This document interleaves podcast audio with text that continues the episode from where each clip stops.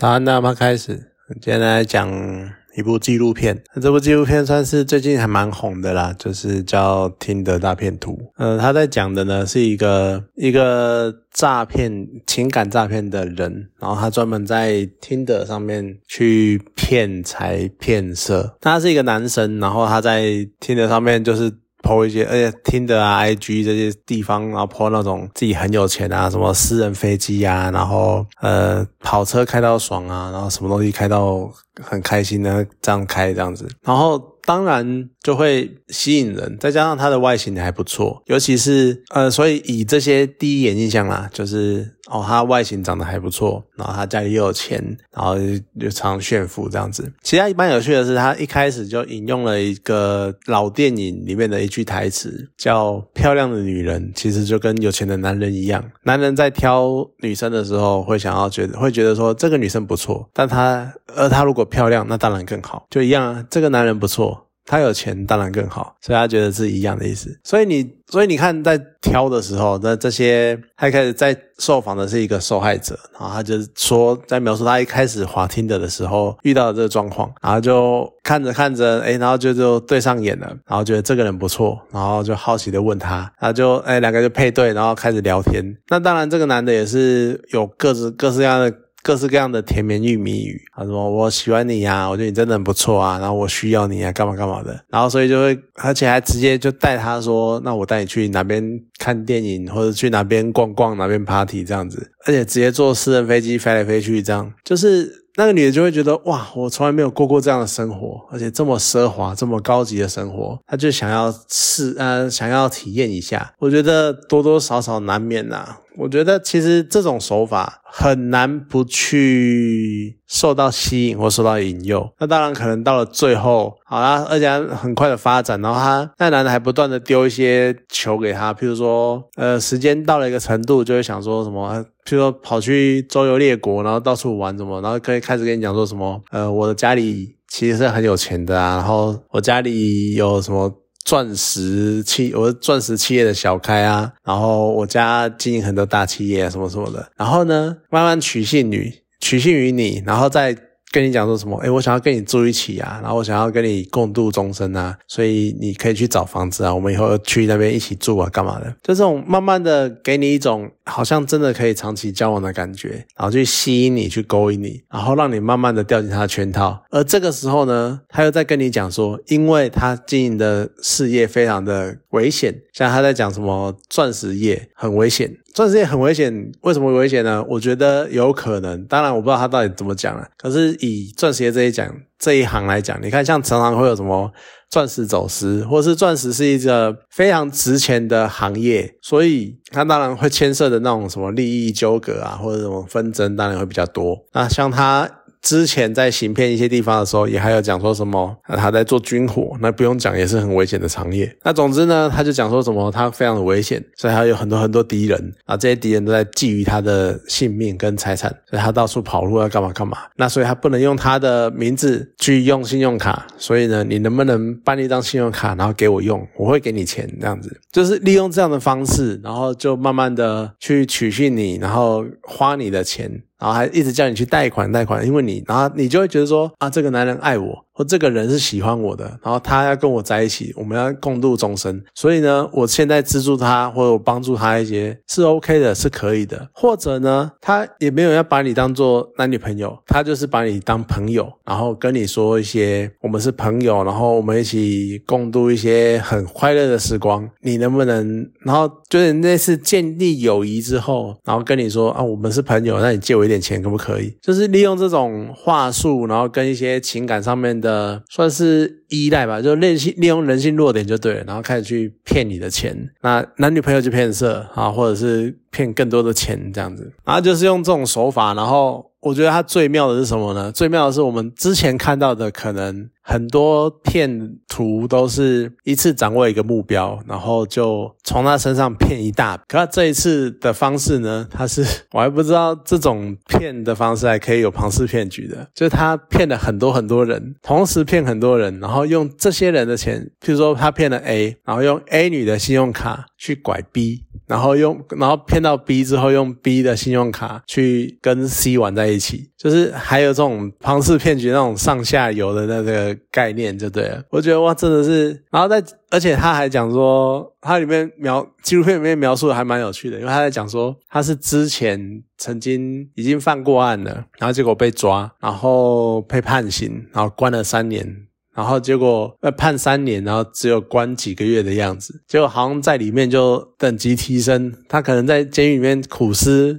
慢想，然后慢慢的把整个脉络弄好了之后，想出一套很棒的诈骗方式、诈骗手法，然后拿出来用这样子。所以他用这种庞氏骗局的方式，他当然可以用非常大量的什么游艇啊、私人飞机啊，或者什么豪华的美呃。车啊，五星级饭店什么的，因为他同时掌握很多资金来源，我觉得这真的是也是蛮妙的。好，那当然最后就是会比较康嘛，然后就是会被抓到嘛。啊，结果被爆出来之后，然后被记者写成报道，然后大肆的报道，然后也才引起他现现在被正在受害的那一个人的注意，然后他才拐他。我觉得有点反咬的也还蛮有趣的，因为你看他可能他会一直跟你说，我开支票给你，然后我开现金给你。你，啊我汇钱给你，可他就你跟他讲这些，他就一直跟你打哈哈，然后我汇钱给你啦，我会啦，我不知道为什么没有转到你那边呢，或给你个假的支票，或给你假的表或什么的，然后所以这些东西你可能可能这些是可以作假的，可他身上穿的衣服、鞋子，尤其是又刚好他的现任的被害人是一个专门在做高级服装买卖的人，所以他能够真的知道哪些是真货，哪些是假货，那他看看得出来这些身上这些。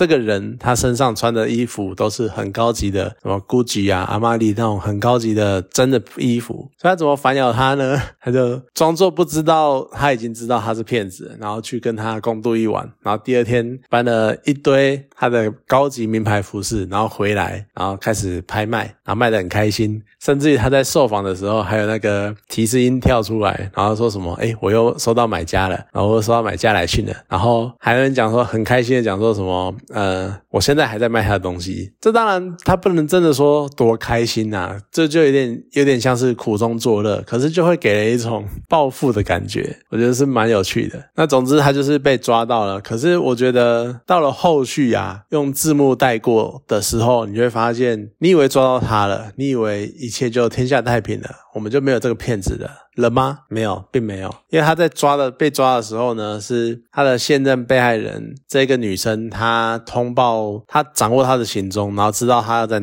他知道他知道他要在哪边下飞机，然后去通报当地的警方去抓他，去通报国际刑警去抓他，然后抓到他了，结果最后。被判刑的只是因为他用假护照而已，而他并没有被因为诈骗纪录片里面那三个女性而被起诉、被判刑之类没有。然后现在很开心、很逍遥自在的在以色列继续过他的日子，而且也是名车啊，也是大手笔的花，干嘛干嘛的。然后还有很多。而且还有女朋友什么的，就当然你本着纪录片前面的片段，你就会觉得说他可能其实现在还在用类似的手法，或是可能因为他在讲嘛，就是这个主角他骗徒，他后来是用他后来就开设了一间公司，然后再教什么商务呃商业协助之类的，提供商业协助，就那类似当顾问啊，然后你就不知道这种东西是有办法那么赚的，可以赚到那么一堆钱之类的。我猜，当然先入为主的观念就。会觉得说他现在还在骗人，只是你不知道他用什么方式换了什么方式骗而已。可是你去回想整件事情，其实你真的会知道，应该这么说，你可能我们常听到的什么诈骗啊，或是诈欺案这些刑案呢，他们可能会有很明确的金钱的来往，然后很明确的犯罪的那叫什么架构，或者是当然一定会有动机，动机就是要钱嘛。可是就是很明确的犯罪的事实，像是他说谎，或者他说没有。什么没有事情，然后跟你说有，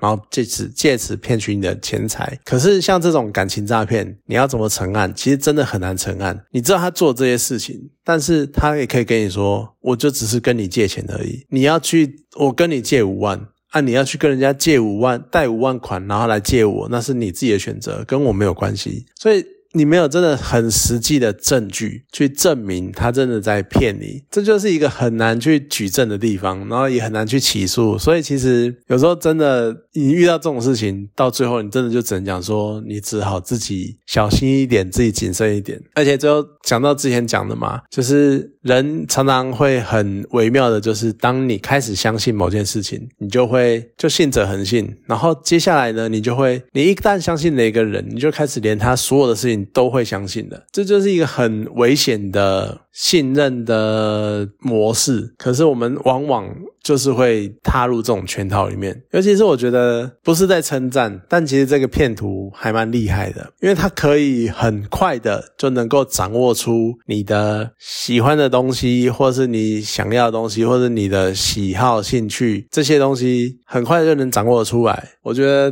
这就跟那个之前夜路里面的那个骗图一样，他他们可能就是很快从你身上的细节，或者从你的言谈举止之中找到你的弱点之类的，或者是比较更惨一点的，就是有可能这些人的弱点其实都差不多，就是都是心灵比较希望有人陪伴，然后寻求感情上的慰藉的那种人，所以才会去找，才有。有这种缝隙让他们钻啊，就也蛮可怜的。而且其实我觉得纪录片里面还有另外一段也是蛮值得探讨的，就是当他们的故事被爆出来，然后被讲出来，拍成呃写成新闻，然后到处在传播的时候，新闻下面的留言就会有一堆人在那边讲说什么啊，你们这些笨蛋啊，你们这些白痴怎么会被骗，干嘛干嘛的。我相信不管是从以前到现在，我们常看到的诈骗案都是这个样子，不管是男生女生被骗，你下面一定看得到有那种酸民去留言留说什么啊骗子啊笨蛋啊，还有就是你太贪婪，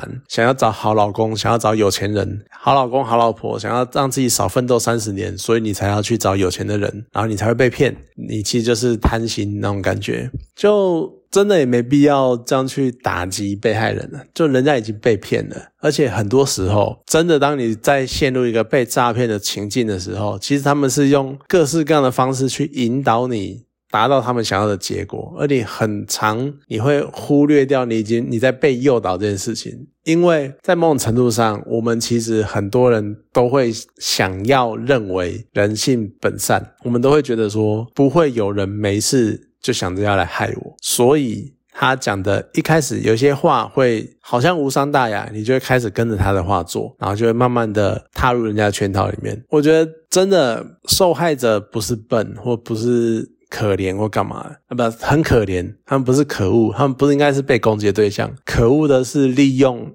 信任感去诈骗的这些人，这些人才是应该真的被谴责的人。所以我就觉得，真的，如果你们以后再看到。类似的案件或什么的，其实可以对被害人有点尊重啊，因为他们就是被骗了。你一直骂他们，骂他们，对整个事件不会任何的改变，因为他们已经被害了。你应该去找出加害的那个人，你应该去找出骗子，然后去对他做出应有的制裁，让他不要再继续这样屠害其他人了，这才对。甚至于我们想可以想办法去阻止类似的事情再发生，如果可以的话。好了，那算是蛮有趣的纪录片了。那今天这部纪录片就讲到这边，好，谢谢大家。